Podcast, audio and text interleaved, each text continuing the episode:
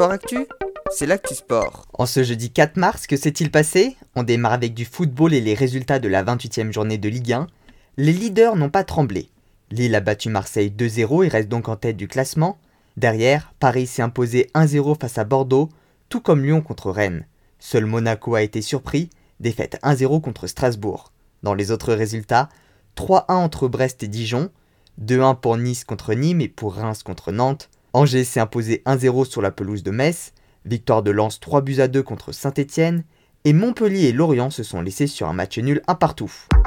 Toujours en football, mais la Ligue des champions féminine désormais, en match aller des huitièmes de finale, Lyon s'est imposé 2-0 contre le Danoise de Brondby. En biathlon, retour de la Coupe du Monde avec l'étape à Nové Mesto en République tchèque. Sur le relais 4x6 km féminin, les Françaises sont arrivées troisième derrière la Suède et la Biélorussie, alors que Julia Simon, dernière relayeuse française, s'était élancée sixième.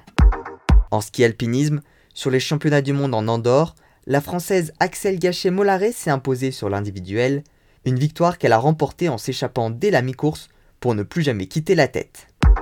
En volée, Béziers s'est incliné face au Turc du Galatasaray en demi-finale retour de la Coupe de la CEV féminine et n'accède donc pas à la finale. Enfin, en sport automobile, initialement prévu le 17 et 18 avril prochain, les 24 heures du Mans ont été reportées au 20 et 21 août prochain.